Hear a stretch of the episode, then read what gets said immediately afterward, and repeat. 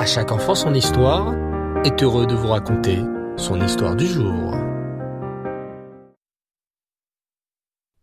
Bonsoir les enfants, vous allez bien? Super. J'aimerais dire aussi bon appétit, car je sais qu'il y a beaucoup d'enfants qui nous écoutent pendant le repas. Donc un grand coucou à la cantine cachère de Pantin et un bravo à Raphaël Gabriel et Nathan Oyon qui nous écoutent sagement lorsqu'ils sont en train de manger.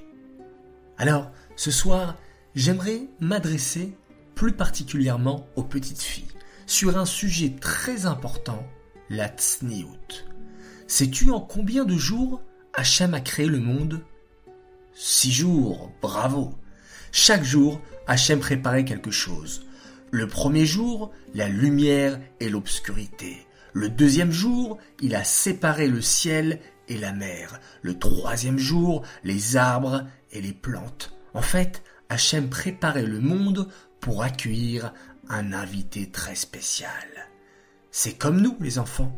Quand on va recevoir un invité, on prépare tout avant qu'il n'arrive. On pose la table, les chaises, on prépare les lits, on range la maison. Eh bien, Hachem a fait exactement la même chose. Il a préparé un monde magnifique pour accueillir un invité extraordinaire, Adam Arishon, Adam, le premier homme. Quand arriva le sixième jour, quel monde merveilleux Il y avait le soleil, la lune. D'ailleurs, les enfants, en parlant de lune, vous avez vu dans le ciel ce soir? Nous sommes le 15 et la lune est toute ronde. Bravo. Il y avait aussi les arbres, les animaux, dans ce monde merveilleux qu'Hachem a créé. Alors, Hachem dit, je peux maintenant créer l'homme, car tout est prêt. Hachem créa alors Adam, et quand Adam ouvrit les yeux et vit le monde extraordinaire qui l'entourait, il fut émerveillé. Waouh Quel beau soleil Waouh Que cette montagne est magnifique Waouh Comme la mer est belle Oh Et tous ces animaux Émerveillé, Adam dit au monde entier Venez, allons prier Hachem, car c'est lui notre roi, c'est lui qui a créé ce monde. Mais Adam se sentait quand même un peu triste. Il sentait qu'il lui manquait quelque chose. Hachem, dit Adam, regarde, j'ai vu tous les animaux que tu as créés, et ils ont tous une compagne. Le lion est avec la lionne. Le taureau est avec la vache. Le bouc avec la chèvre. Mais moi, je suis tout seul. Alors Hachem dit, Adam a raison. Ce n'est pas bien que l'homme soit tout seul. Je vais lui créer une femme qui pourra l'aider à étudier la Torah et à accomplir les mitzvot. Et je vais créer cette femme à partir du corps de Adam lui-même. Que fit alors Hachem? Il endormit Adam. Et là Hachem se mit à réfléchir. Hmm, par quelle partie du corps devrais-je créer la femme?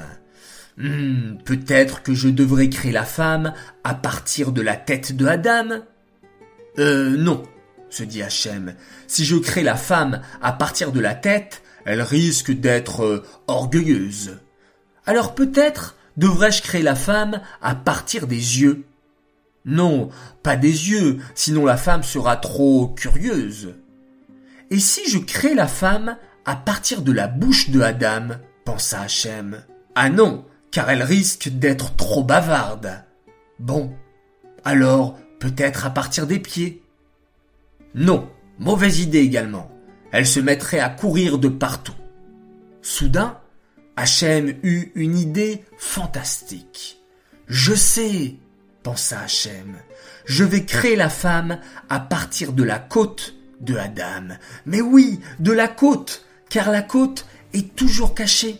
Ainsi la femme apprendra à être toujours tsniout, à être discrète. Et c'est ainsi qu'Hachem prit un tout petit bout de la côte de Adam et créa la première femme, Rava. On apprend de cette histoire, les enfants, la grande qualité de la tsniout. Être tsniout, c'est bien sûr porter de beaux habits tsniout, mais c'est aussi être discret dans son comportement. Plus une femme est tsniout, et plus finalement elle est belle, et en plus elle fait plaisir à Hachem.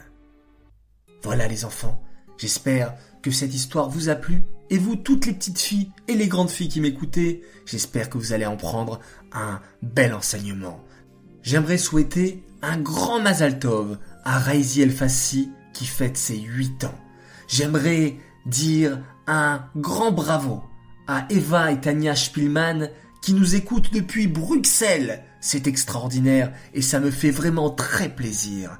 J'aimerais dire aussi un grand bravo à Raya Mouchka Chayo qui nous admire, mais nous aussi, on t'admire beaucoup car tu écoutes avec assiduité nos histoires et tu apprends beaucoup de choses et en plus tu mets en application. J'aimerais dire un grand coucou à Raya Mouchka et Shaina Soudri. J'aimerais également féliciter Esti Gourovitch d'EQI qui nous écoute et qui s'habille toujours avec de beaux habits sniout. J'aimerais faire un coucou à Betsalel Haddad qui fait beaucoup d'efforts pour faire un très beau Netilat Yadayim le matin. J'aimerais vous faire partager également un remerciement que j'ai reçu de la part de Otniel, Shira, Gabriel Chai et Revaya Cohen qui m'ont remercié de raconter ces belles histoires. Alors sachez les enfants que c'est nous, l'équipe de À chaque enfant son histoire, qui vous remercions de nous écouter avec tellement de passion. J'aimerais faire un grand coucou à Moshe Aviel et son petit frère Yo-Yo. Et enfin, j'aimerais féliciter Shendel, Yosef Rai, Menachem Mendel, Shmuel, bien sûr, et Chayamushka Aliza Ohana, qui se lèvent le matin en faisant un très beau modéani et tout de suite après en faisant attention à faire bien comme il faut le Netilat. Voilà les enfants, bravo à vous tous, je suis très fier de vous, je vous dis à très bientôt, je vous dis Laila Tov, bonne nuit et on se quitte toujours avec le schéma Israël.